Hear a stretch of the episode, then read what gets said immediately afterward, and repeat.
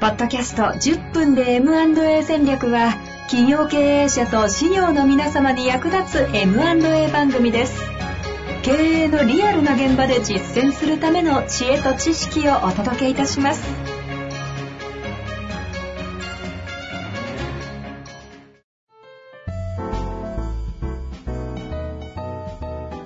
こんにちは、遠藤和樹です。白川正義の10分で M&A 戦略。白川さんよろしくお願いいたします。お願いします。さあ、ということでね、えー、デューデリについて前回からに第2弾という形でいきますと、前回は、えあやいて言うと何ですか、デューデリの抑えるべき、えええ、デューデリって結局何すんのっていう。何すんの、はい、ええ、それはね、3つ。項目あるよっていう話をしましたので、うん。ぜひね、聞いてない方はそちら聞いていただきたいですが、ええ今日はデューデリには種類があるんだぞと。いええ、そうですね。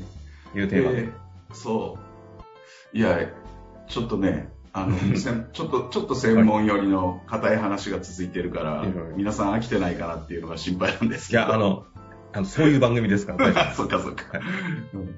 デューデューデリ、その買収監査していくのに、まあ、あの前回はあの3つポイントがあってっていう話で、そもそもそのデューデリをやることで、その表面保証っていうのをどういうふうに、その、どのあの関係性をね、捉えていくかみたいな話だったんですけど、うんうんうんで、その表面保証を取れば、基本的にはデューデリをカットできるんじゃないか。でも、もしその、その表面保証いくら取っていても、その後、あの、損害賠償発生した時に、買収対価を超えるような損害が出てしまった時には、その回収できない可能性がある。損害賠収、あの、してもらえない可能性がある。だったら事前にしっかりデューデリをやっておいて、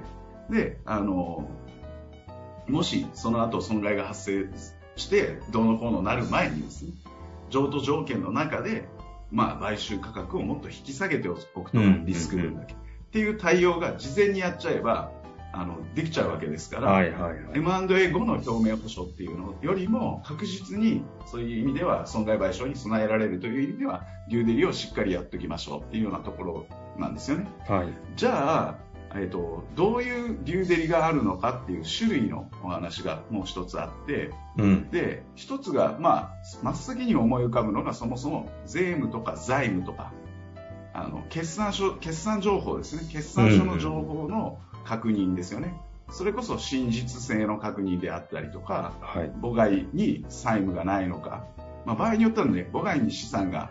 あるケースがあって、例えば保険の解約返礼金とかは、まあ、その一番最たるものなんですけれども、でその内容が本当にあの、正しいかどうかっていうのを、証拠をちゃんと集めながらね、専門家が。で、あの、査定をしていくっていう話になっていくんですけどね。まあ、これが一番大きいんですけど、まあ、小さな会社の僕らが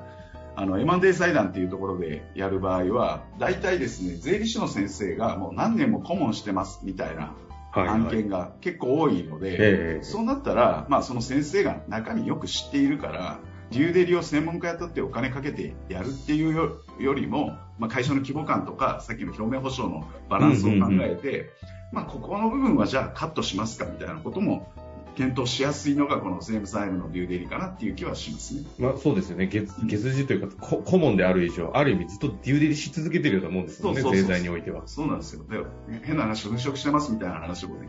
場合によったら知っているわけで。はいはいは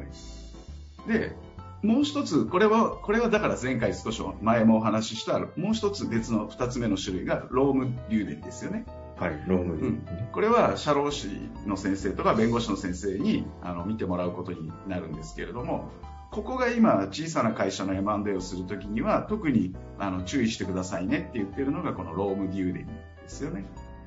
で、今、あの、働き方改革とかで、あの、法改正がずっと進んでいて、ええ。しかも中小企業はなかなかそのロームっていうところに対しては問題意識が低いっていうところが、まああるので、うん。なので、これ聞いている方で、経営者の方は、自社のローム大丈夫かなっていうのは、やっぱり一回チェックはね、しっかりしておいてもらいたいなっていう気もしますよね。はいはいはい。うん。で、これ買い手側が見るわけですから、うん。なので、ああの、私、ロームの未来というね、最近、社労士の先生と番組やったところによると、あのロ、ローム側の世界においては、就業規則とかっていうのは、社長たち大体金庫に隠してる人も未だにいたりいるんで、なるほど。でそういうところは大体ローム DD とかやったらいろいろ起きたりする可能性があったりするんですよね。そうそう。そうなんですよ。それから、えっと、まあ、3つ目がホームですよね。ホームデューデリっていうやつ。これは、えー契約書であるとか、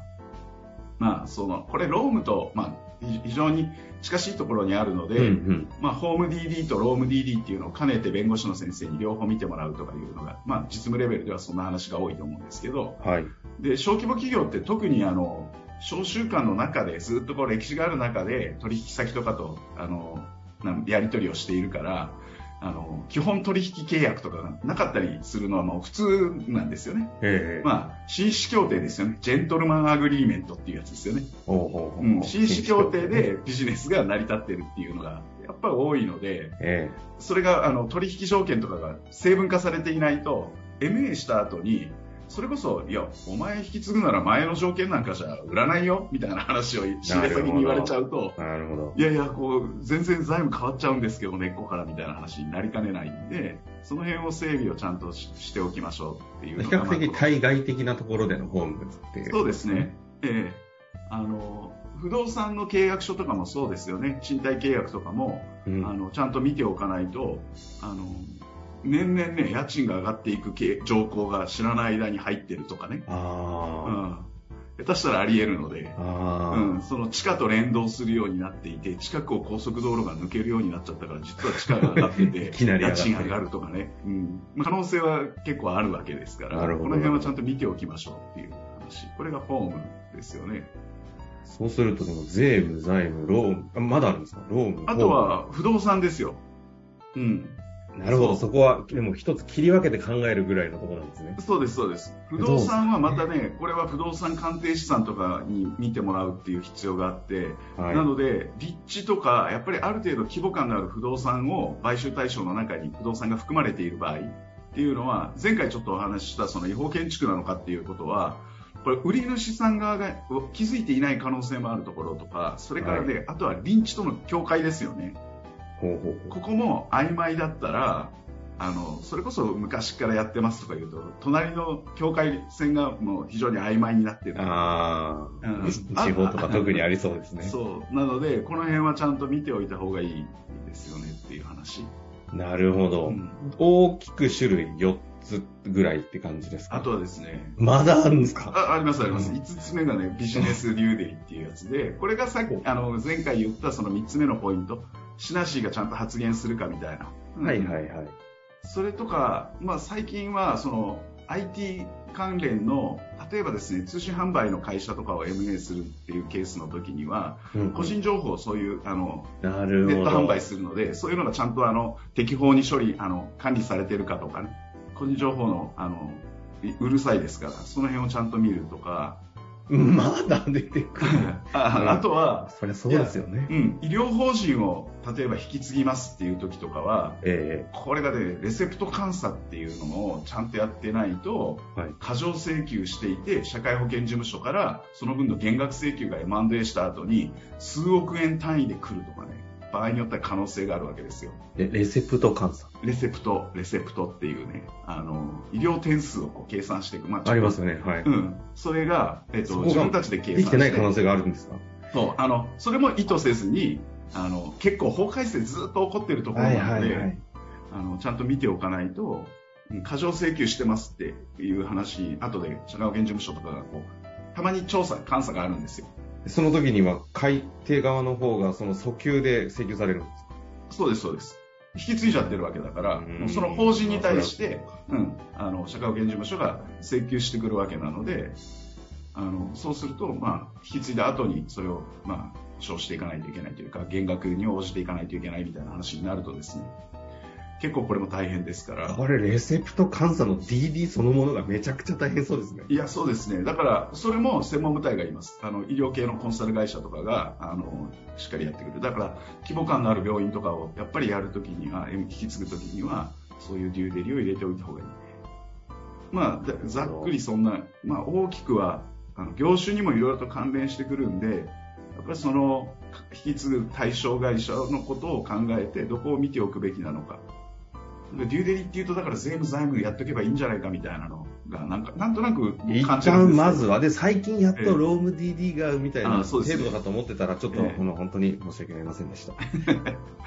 そう。だから、その辺は FA の方とかともしっかりと、ただ買い手側さんもアドバイザーとかいらないだろうっていう話じゃやっぱりないっていうところですね。いやー、今日のお話を聞くとね、いかにアドバイザーが大事か、そして自分だけじゃ絶対できないなっていう確信が強まるような回でしたのでね、そうですね。少なくとも6個で医療みたいな形での業界特有のものがあれば、レセプト監査 DD みたいなのも出てくると、えあれで今日はね、DD パラダイスの凄まじい回でしたけれども、いえ、やー DD パラです。パチンコ屋みたいな。ありそうですね、人から探したら。ということで、はい。一旦こんなところですか？はい、そうですね。あの、白次川ね、はだから契約書の話をし契約書の話はしなきゃいけないですけど、うん、もあの。あ、あ、そういえば姉してないみたいなのがあればね、契約書後回しにまた、そうですね。まあ大丈夫だと思います、デューデリー。またなんか思い出したら言いますよ。はい、よろしくお願いします。ということでね、これだけのデューデデューデリの話ありましたので、あの、そちらについても質問ありましたら、ぜひぜひ、具体的な、いくらでもマニアックでも構いませんので、お待ちしております。ということで、次回は契約書やっていきたいと思います。ありがとうございました。ありがとうございました。